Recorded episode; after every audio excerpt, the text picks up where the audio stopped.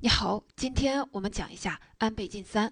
二零二二年七月八日，日本前首相安倍晋三在奈良市演讲时突然流血倒地，当地警方等方面称安倍晋三受到枪击，陷入心肺功能停止状态。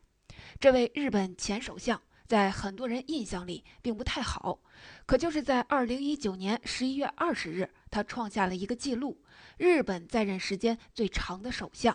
这个记录不容小觑。一八八五年明治维新以来，日本一共产生了六十二位首相，但其中二十个人干了不到一年，最短的只有五十四天；干满五年的一共才六个人，还包括安倍。不光如此，日本首相还很危险。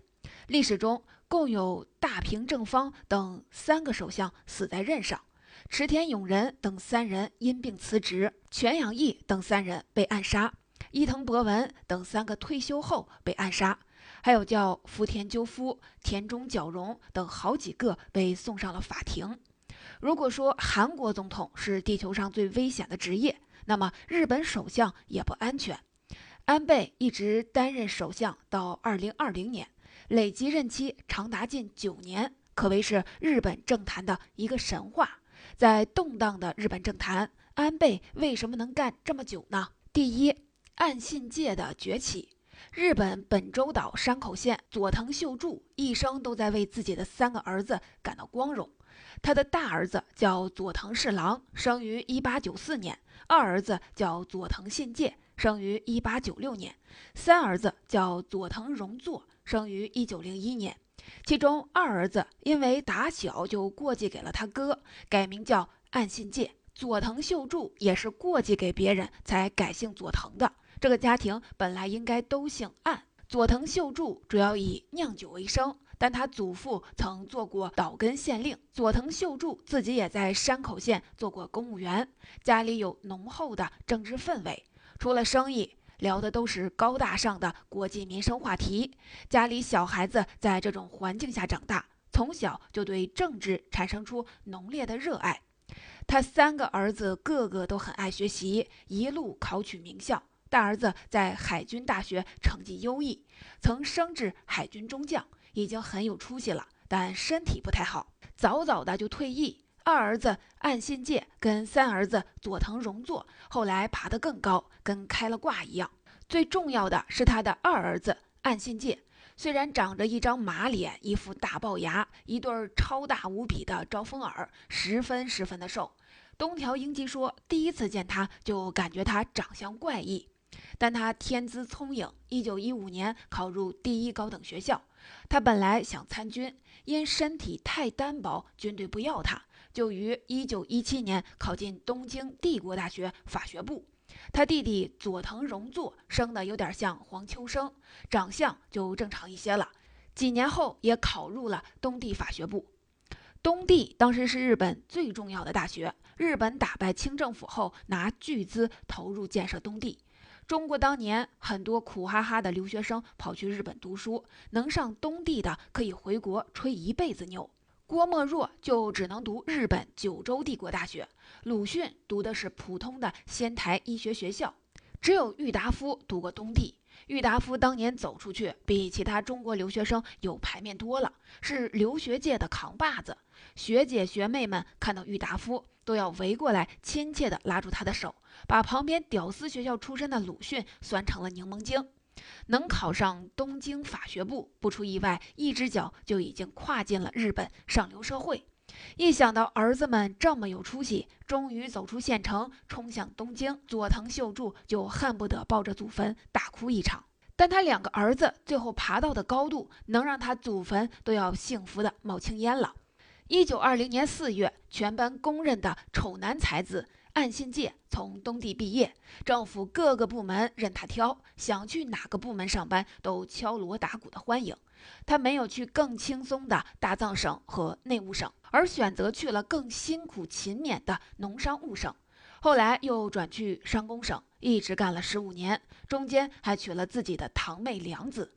这十五年里，他去欧美进行过考察，从普通职员一直升到公务局长，和吉野信次牢牢掌控着商工省。但在一九三六年的二二六事件，商工省出现了内乱。新上任的商工大臣小川香太郎决定扫除吉野信次和岸信介两人的势力。吉野信次和岸信介最后都被迫辞职。岸信介这时候已经是官场老油条了，他并没有打算离开政界。在商工省时，他就十分关注伪满洲国的动向。派出追明月三郎对伪满的资源进行调查，并只向他一人通报。从商工省离职后，他得知伪满的行政机构是一支临时拼凑起来的政府，十分稚嫩，急需他这种财政和经济专家。于是他向部下鸟谷岩雄微微透露了想去满洲发展的意图。鸟谷岩雄马上联系到了军方，军方大喜。这帮粗人只会打仗，不会管理政府。早就听说了岸信介的才干，欢欢喜喜在一九三六年十月将岸信介迎到了伪满洲国。岸信介能去伪满洲，还有一个重要的原因是东条英机十分的赏识他，两人之间一直有着深厚的经济利益。他给东条英机搞钱。一九三五年，东条英机升为伪满洲宪兵总司令。看他在日本国内的失势，便赶紧将他拉到了伪满洲国一起上班，一起继续搞钱。三十九岁的岸信介到他伪满后，生活上跟军队将领每天喝花酒，搞好关系；工作上搞了个五年发展计划，选定了二十二个项目，拨款二十七亿日元，从一九三七年春天开始执行。岸信介变得特别有钱，就是从我国东北开始的。岸信介政绩做得好，搞钱也特别的拿手。细川户真日记记载，岸信介曾接受过数千万到数以亿计的巨款，在那个时候的日本是一个天文数字。后因与詹川义介、星野直树分赃不均，是造成东条内阁瓦解的原因之一。就在二哥岸信介在伪满洲翻云覆雨之时，三弟佐藤荣作的人生也开始有了起色。他晚岸信介四年从东地法学院毕业，一直在铁道部门工作。一九二六年娶了舅舅松冈洋佑长女宽子，做了倒插门的女婿。起初在铁道部，他默默无闻，不像二哥那样，无论在读书还是事业上都被称为才子。松冈洋佑对他十分的失望。一九三四年，商工省实权在握的岸信介拉了三弟一把。通过关系，让佐藤荣作以铁道部国外研究生名义派往欧美进行了两年的考察。镀过金的佐藤荣作回国后便平步青云，一步盘活了事业线，一路高升至大阪铁道局长。日本战后，他做到铁道总局长官、运输省次官，被称为“铁道的佐藤，大藏的池田”，并称为自由党总裁吉田茂的左膀右臂。东条英机后来从满洲升至了陆军最高的指挥官。一九三九年，把工作三年的岸信介从满洲调回东京，任商工省次官，继续负责自己的财源。一九四一年十二月，东条内阁决心对美国宣战，岸信介还在宣战诏书上签了名。一九四三年，岸信介作为东条英机内阁的国务大臣兼军需省次官，跟东条英机说。塞班岛只要被攻陷，美国的 B 二九轰炸机就会摧毁日本的军需生产，要求停止战争。东条英机怒骂他说：“你们这些文官懂个屁！”两人从这时就开始决裂。岸信介和东条英机彻底翻脸，在亲军派议员支持下，岸信介面对东条英机的施压，坚决不辞职。最后，政界集体反对东条英机，甚至想暗杀他。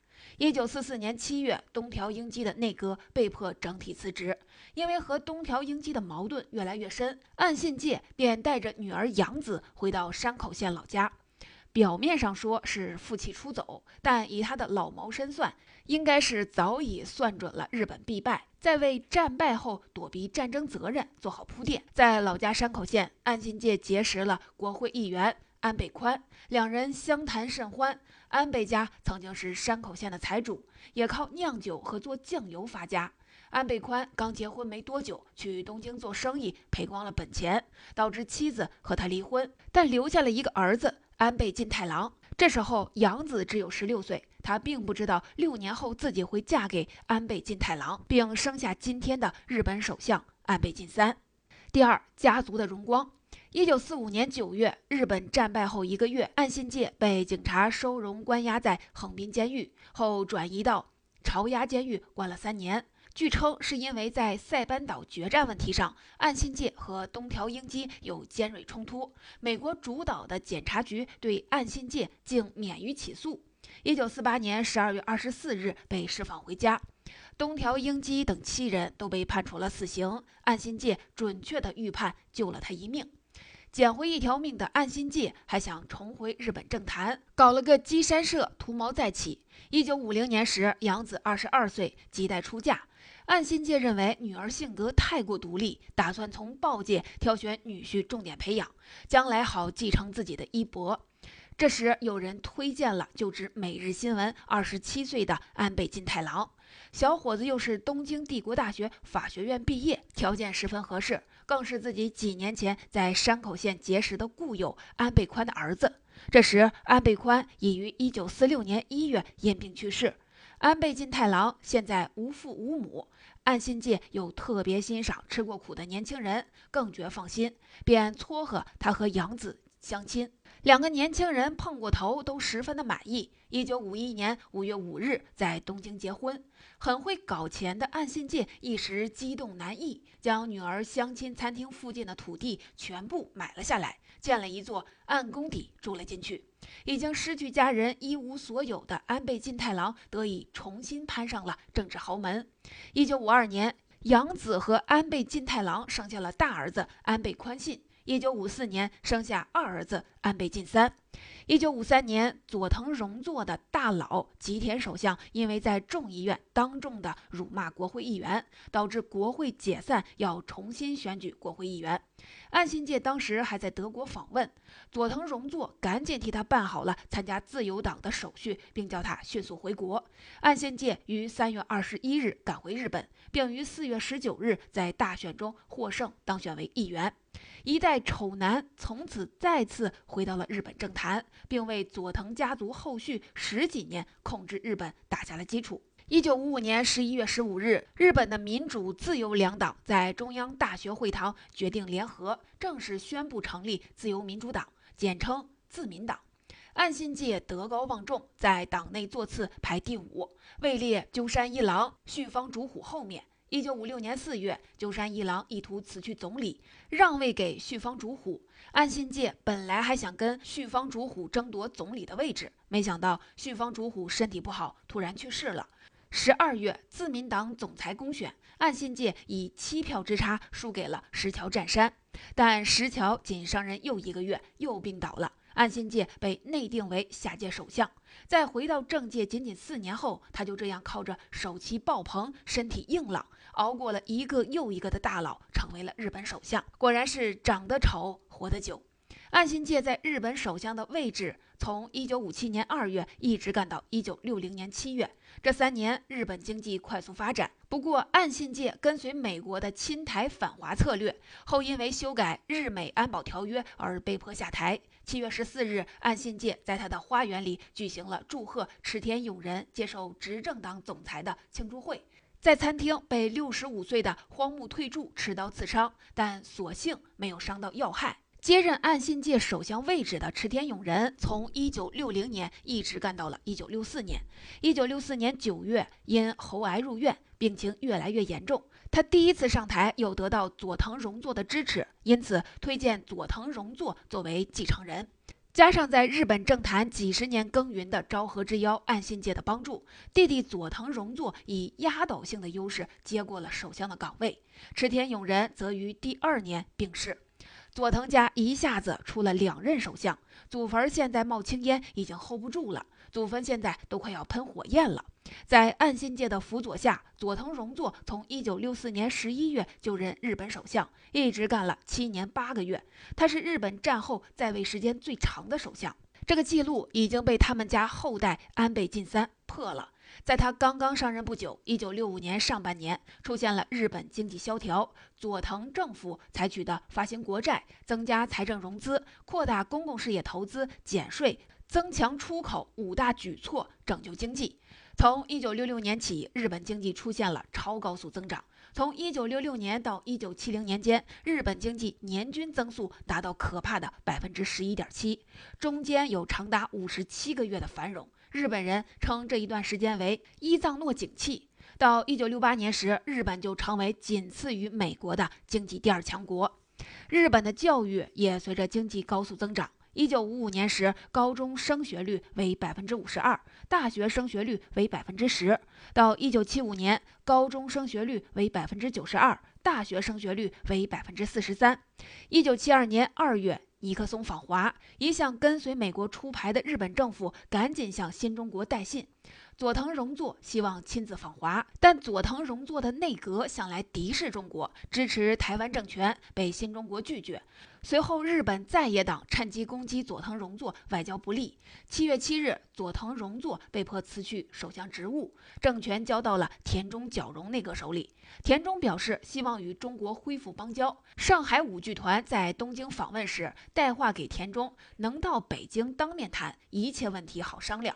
九月二十五日至三十日，田中角荣访问中国。二十九日，中日两国签署了中日邦交正常化联合声明。下台后的佐藤荣作，一九七五年因脑溢血病逝，终年七十四岁。岸信介比亲弟弟又多撑了十二年，于九十一岁时病逝。佐藤家作为日本雄厚的政治世家崛起，最关键的人物其实还是岸信介。这个老狐狸几次准确的预判时机，成功躲过了二战的审判。二战后抓住机会，加上好运气登上首相的位置，给佐藤家铺垫好了最优质的政治资产。随后才有了佐藤荣作、安倍晋太郎、安倍晋三在政坛发迹的可能。值得注意的是，岸信介与佐藤荣作都对中国充满了敌意，一直奉行亲台反华的外交策略。尼克松访华时，佐藤荣作撇着嘴看完了电视转播。这一代佐藤家族都是资深反华分子。娶到岸信介女儿养子的安倍晋太郎，也继承了岸信介和佐藤荣作的重要政治遗产。岸信介将家族所有的希望都放在了女婿身上，他十分细心地栽培安倍晋太郎。一九五五年生下安倍晋三的第二年，年仅三十一岁的晋太郎就成为自民党首任干事长，党内的二把手。普通家庭的孩子不可能在三十一岁爬到这个位置，他们至少得多努力二十年，还得有逆天的手气才行。一九五六年十一月，岸信介和石桥镇山争夺自民党总裁和首相位置。金太郎负责游说接替自己父亲安倍宽地盘的周东英雄，请他支持岸信介，但周东英雄属于池田勇人一系，没有投票给岸信介，致使岸信介以七票之差输给了石桥占山。金太郎被家乡人伤透了心，决定亲自步入政坛，以便日后支持岳父。石桥内阁成立后，岸信介入阁任职外相，金太郎开始担任岳父的秘书。随后，岸信介手气爆棚，石桥两个月病倒，岸信介接任首相。正式从政才三个月的金太郎，就这样一脸懵逼的做到了首相的秘书。最狠的编剧都不敢这么写故事，现实比小说荒诞多了。但金太郎主要得益于岸信介的荣光。想要真正从政，必须得从议员开始熬。他总是表现得任性而且脆弱。一九五八年，岸信介解散众议院，重新大选，金太郎执意要参选。当时佐藤荣作已经安排好了议员人选，自民党内部也强烈的反对金太郎参选，甚至岸信介也劝他太年轻，要做众议员，再等一等。金太郎居然拿跟杨子离婚，威胁岸信介。这时候他跟杨子都有三个孩子了，逼迫佐藤荣作放弃原来的人选，逼迫岸信介游说自民党反对他的人。岸信介不忍女儿离婚。只能出面为他站台宣传，杨子也亲自上阵，才让他在当年五月以七万零八百一十四票拿下山口县议员。当年和他一起选上的岛根县议员是佐藤派的竹下登，作为新议员，两人坐在众议院的最前面。最后，两人成为了一生的劲敌。近太郎在政坛发展太过顺利，一时得意忘形。一九六三年，他第三次竞选议员时，没有请岸信介出马。大家早就对他不满了，都不把票投给他，竟然落选了。落选后的金太郎显得十分的稚嫩，表现的不像个三十九岁男人应有的成熟。两个月的时间一直闷在卧室里，白天从不出屋，经常用被子蒙着头。他的车从不经过国会门口，司机总是想方设法的绕路而过。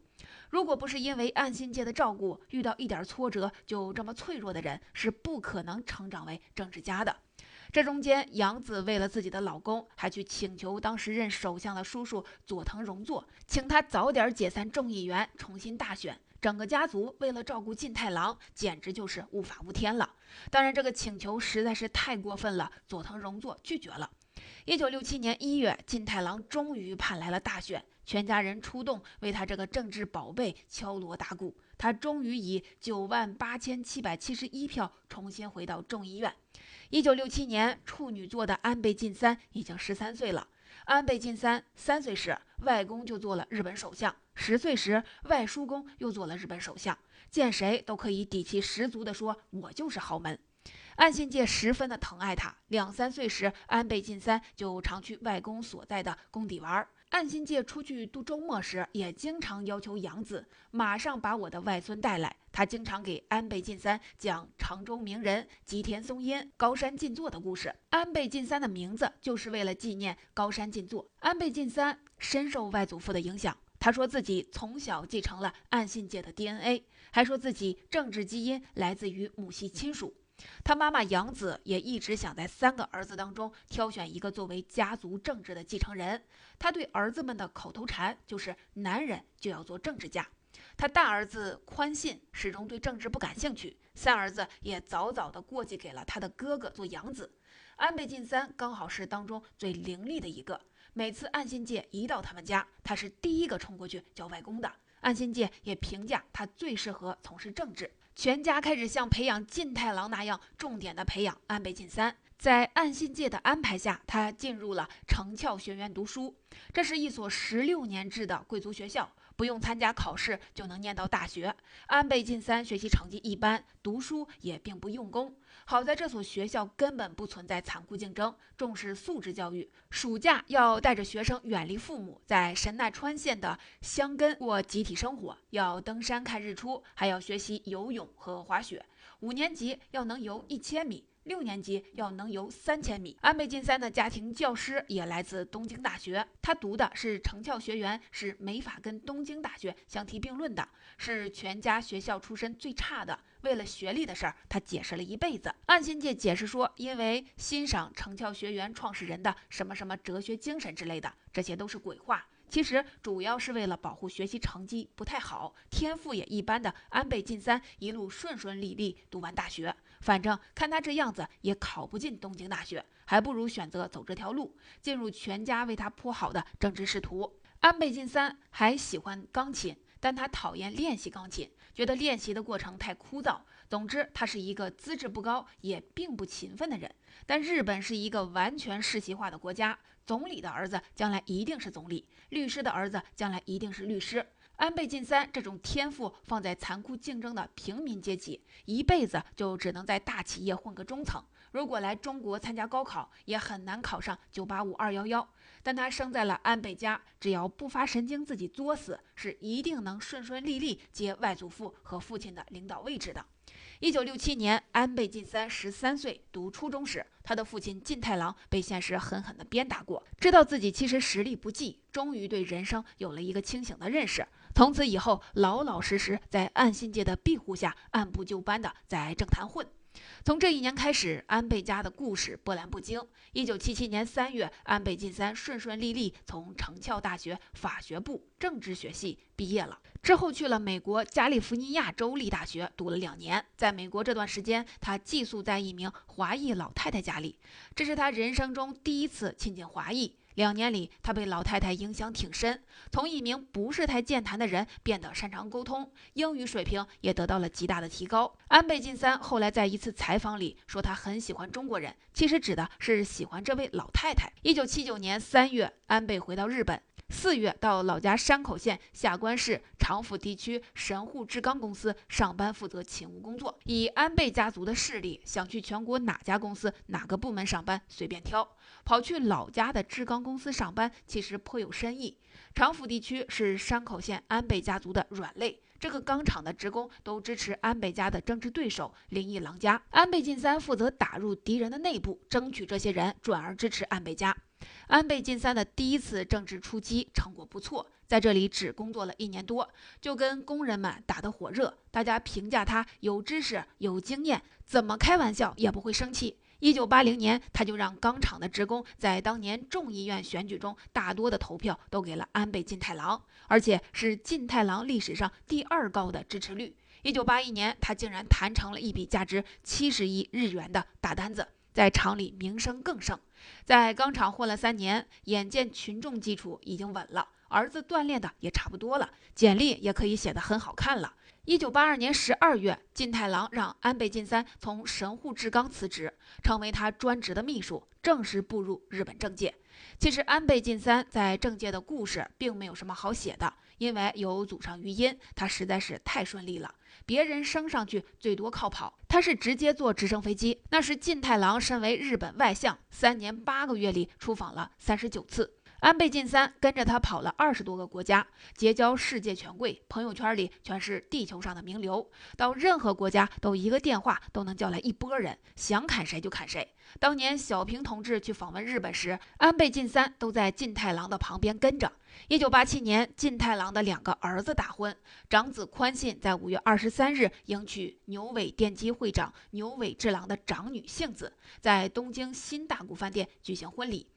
牛尾治郎一直给晋太郎提供政治现金，这是一次联盟式的政治婚姻。索尼会长盛田昭夫夫妇亲自做媒，前首相福田赳夫、时任首相中曾根康弘上台发言，三菱商事会长三村庸平、日产汽车会长石原俊一，共七百多位的政界富商名流参加了婚礼。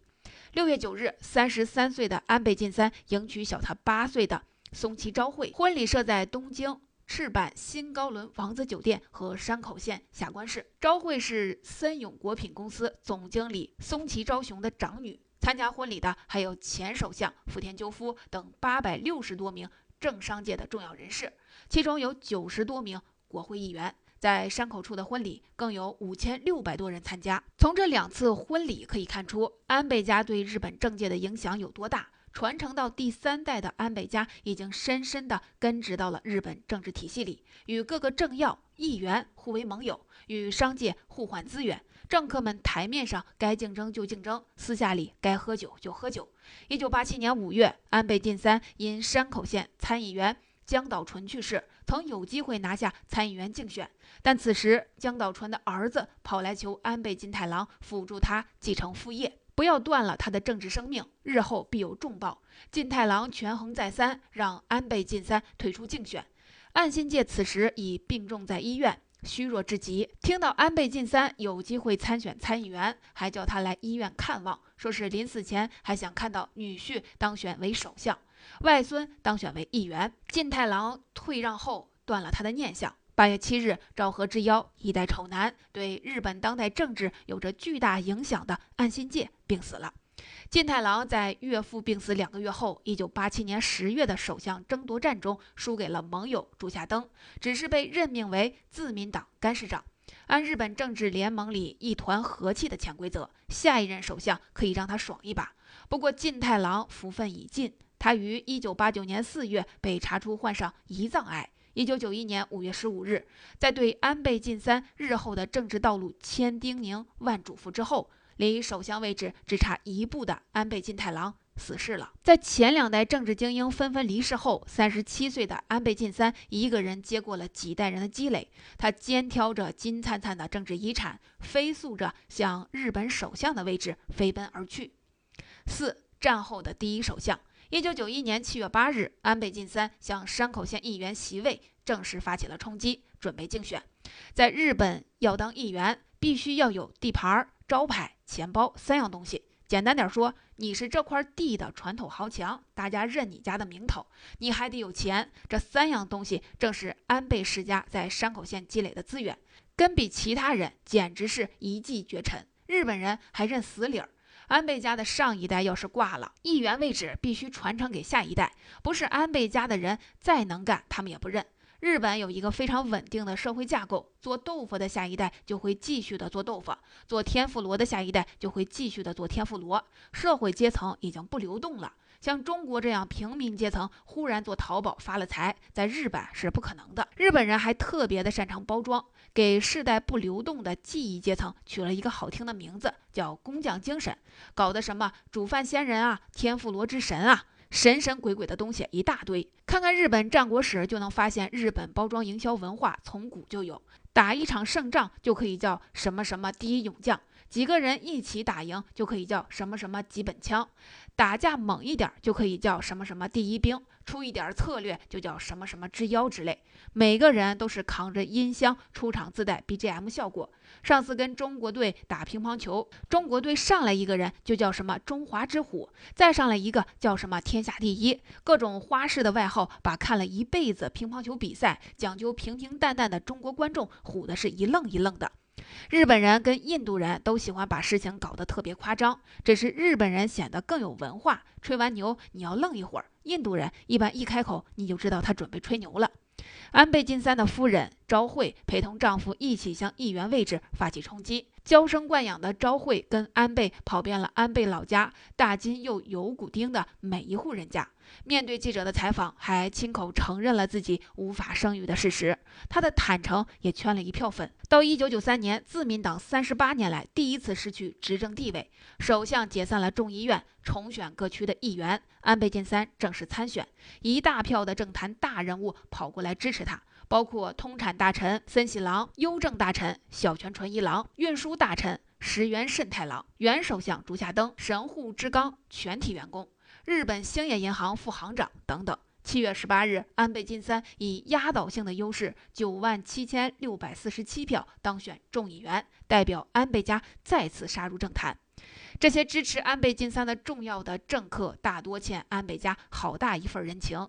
森喜朗在一九六九年参加石川县众议员选举时，根本没有任何的胜算。他曾经给金松治郎当过秘书，而金松属于岸信介一派，他算是岸信介马仔下面的马仔，地位很低。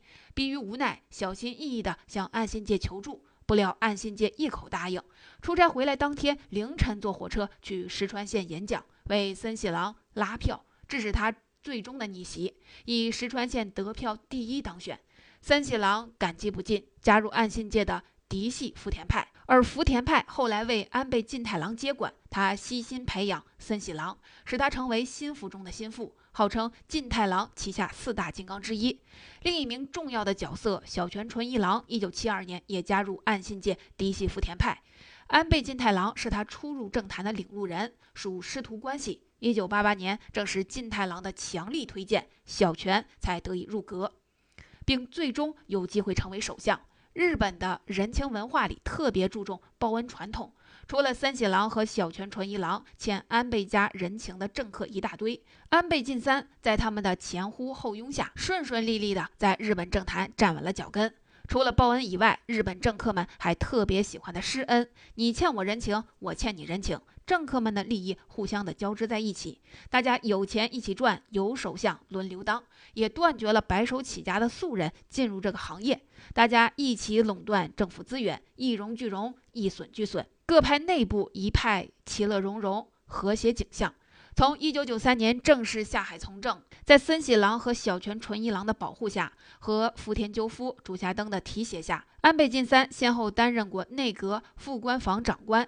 自民党干事长、干事长代理和内阁官房长官等要职。两千年四月，森喜朗成为日本第八十五届首相。二零零一年四月，小泉纯一郎担任第八十七届首相。小泉在竞选时遇到了劲敌桥本龙太郎，为了保证小泉能在第一轮投票过半，安倍晋三发动自己的人脉关系，通过朝日啤酒名誉会长通孔广太郎等财界人士劝退另一名竞选人龟井静香。并安排了四月二十二日，小泉纯一郎和龟井静香在赤坂全日空酒店密会。龟井和小泉谈好利益交换后，退出竞选，转而支持小泉，使小泉纯一郎最后以地方票一百二十三票、国会议员票一百七十五票赢得最后的大选，接任首相职务。小泉纯一郎至此和安倍晋三的关系日深，上台后让他留任内阁官房副长官。在小泉五年半的任期内，安倍晋三作为其接班人着力培养。二零零五年升任仅次于首相的官房长官，为他在二零零六年九月接班做好铺垫。到了二零零六年九月，小泉离任前，在党内宣布让安倍接班。森喜朗一众元老觉得安倍还有点年轻，现在出来站不住场子，可以缓一缓。安倍他妈杨子一看不行，老娘得亲自出马，所以亲自带着儿子拜访中曾根和森喜。郎，并说服福田康夫退出竞选。大家一看，老夫人亲自出马了，这安心介和进太郎的面子实在是太大，大家也不敢再说什么。加上小泉在离任前两年为安倍继位特意进行了清党工作，党内最大的反对派桥本系也无法再阻止安倍晋三崛起。二零零六年九月二十日，安倍晋三以绝对的优势战胜麻生太郎和古原真一，成为第一位二战后出生的自民党总裁。二十六日，安倍正式就任第九十届日本首相。五十二岁的安倍晋三终于站在了他父亲安倍晋太郎一生都没有碰触到的高点。安倍晋三一路爬上来，有两个导师，一个是政治导师小泉，另一个是思想导师中川秀直。中川秀直带领冈崎久彦、井上义行、中西辉正、八木秀次等一伙智囊团，专门负责给安倍晋三出谋划策。由于小泉在任上将中韩关系搞得非常僵。中川秀直建议重塑日本的亚洲外交，安倍晋三听从他的看法，上任后第一个出访了中韩，维护了被小泉打碎的中日关系。其柔性外交和强硬的姿态使其支持率一度高达百分之七十，为历史第三高的支持率。但他初次的执政经验不足，让几名丑闻缠身的大臣入了阁，导致他们纷纷落马，甚至有人自杀。使自民党遭遇了信任危机，在参议院竞选惨败，第一次失去第一大党的地位。安倍被迫改组内阁，没几天，农林水产大臣和总务大臣又爆出财务丑闻。到二零零七年的九月十二日，安倍抗不住巨大的压力，借口身体健康原因提出了辞职，福田康夫接任首相职务。安倍晋三第一次做首相，只维持不到一整年的时间。在日本，自己辞职的首相是很难再东山再起的。但他并没有气馁。二零零八年，他重出江湖失败，想参加自民党总裁竞选，被党内阻止。二零一二年九月，蛰伏四年的安倍再次出山，二十六日成功当选自民党总裁。十月六日，在父亲的坟前发誓要夺回首相之位。这时的自民党是在野第一大党，执政的民主党过去三年政绩极差。内部又产生了巨大的分裂，全国三百个小选区中有五十三个小选举区出现了脱离民主党前议员与昔日同事自相火并的局面，民主党自相残杀，使自民党在混战中捡了个便宜。十二月十六日，第四十六届众议院大选，自民党获得了二百九十四席，超过成为执政党要求的二百四十一席。时隔三年三个月，重掌政权。五年三个月后，安倍晋三重新成为日本首相官邸的主人。当年十二月二十二日上午，安倍来到了家乡山口县长门市，再次给父亲扫墓，汇报夺回政权的好消息。至此，安倍在日本首相位置长盛不衰，打破了佐藤荣作的最长执政记录，直到二零一九年的今天。第五门阀。写安倍晋三的传记是一件挺没有意思的事情。他的人生太过顺利，无论读书还是从政，都是按部就班，按照剧本在走。他从出生就决定了后来的发展路径，没有出现一点的波折。尽管他资质普通，人也不是特别的勤奋，但在这个家族出生，命中注定就会成为日本首相。可以说，每一个日本人从出生之日起，剧本就已经大致完成。你会遇见他读什么学校。做什么职业，死在什么地方，一代一代循环往复。得益于日本良好的经济，底层的百姓也比很多国家的人生活好得多。日本社会就此形成地球上最稳定的社会结构。日本普通人很难改写自己的命运。上层社会的流动密不透风，已经形成了相互交织的大门阀集团。安倍家是日本政治世家的典型代表，首相轮流坐，今年到我家。必须要介绍一下日本各大门阀家族。当前日本政坛一共有鸠山家族、麻生家族、小泉家族、安倍家族、福田家族五大政治门阀。鸠山家族从鸠山和夫开始崛起。鸠山和夫原是明治维新时期政治家、律师，十九世纪八十年代后期步入政坛，官至。众议院议长。他的大儿子是曾任日本三任首相、自民党创始人鸠山一郎。鸠山家族四世为官，曾统领日本黑白两道。号称日本的肯尼迪家族是最有经济实力、最有权势的门阀。麻生家族可以追溯到维新三杰之一的大久保利通。大久的儿子牧野伸显官至外务大臣、内大臣，权倾朝野。亲女儿嫁给了吉田茂。吉田茂因为日本战败，幸运地捡到了一个首相来做，他也没有儿子。女儿嫁给了日本煤炭大王麻生多贺吉，麻生家便继承了两家政治遗产，诞生了麻生家族。麻生家族跟鸠山家族是政坛上的死对头，双方缠斗了六七十年。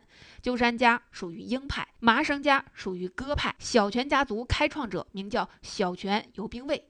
靠军火生意起家，他的儿子小泉纯也开始从政。小泉家三代都是国会议员，全家在日本国会里待了一百年了。小泉纯一郎卸任首相后，权杖交由了安倍家族，其二子小泉进次郎子承父业当选议员。安倍家族就是我们这篇文章的主角，一万多字已经将其家族三代人的故事介绍得非常详细了。安倍晋太郎是小泉纯一郎的恩师，小泉纯一郎又回报安倍晋三，提携其成为了首相。二零一九年九月十一日，安倍宣布将改组内阁，小泉纯一郎的二儿子小泉进次郎以三十八岁的年龄进阁。不出意外，安倍将重点的培养小泉进次郎，在卸任后将首相位置。还给小泉家族，就算卸任后没有直接交给金次郎，两家也一定会合力在后面将其推上首相的宝座。福田家族曾出现过福田赳夫和福田康夫两任父子首相，这个家族主要和田中角荣势力为死对头。一九八零年代，福田赳夫和田中角荣的政治斗争。贯穿了日本的政坛。二零零一年，小泉纯一郎上台，击败了继承田中势力的桥本龙太郎。桥本派遭到了小泉和福田家族权力的打压，便渐渐地离开政治的主舞台。安倍晋三家的故事其实只属于日本五大政治门阀斗争当中的一条线。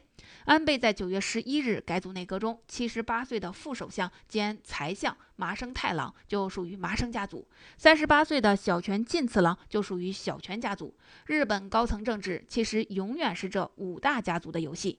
我们以前的文章提过，韩国是一个被财阀高度绑架的国家，日本则是由政治门阀和大财阀共治的天下。两国的统治阶层还是有着本质上的区别的。由于篇幅所限，我没有讲述安倍经济学的内容，也没有空间讲述安倍的政治举措以及五大门阀之间的恶斗故事。这篇文章可以作为我们读者对日本政治生态的入门文章，以安倍家的故事为起点，了解日本各大政治势力分布和大概的情况。第六，尾声。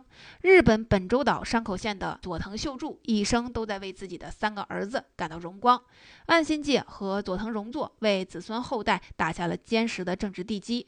虽然安倍晋三没有子女，但家族势力可以在其旁系亲属里继续的得以传承。想必在不远的将来，小泉家族将会继续和安倍家族默契地玩着政治接力的游戏。作为日本执政时间最长的首相，安倍对后世的影响将会悠远绵长。佐藤秀助家的祖坟必定曾经在漆黑的深夜里冒出五光十色的烟火，照亮过山口县的山川和海洋。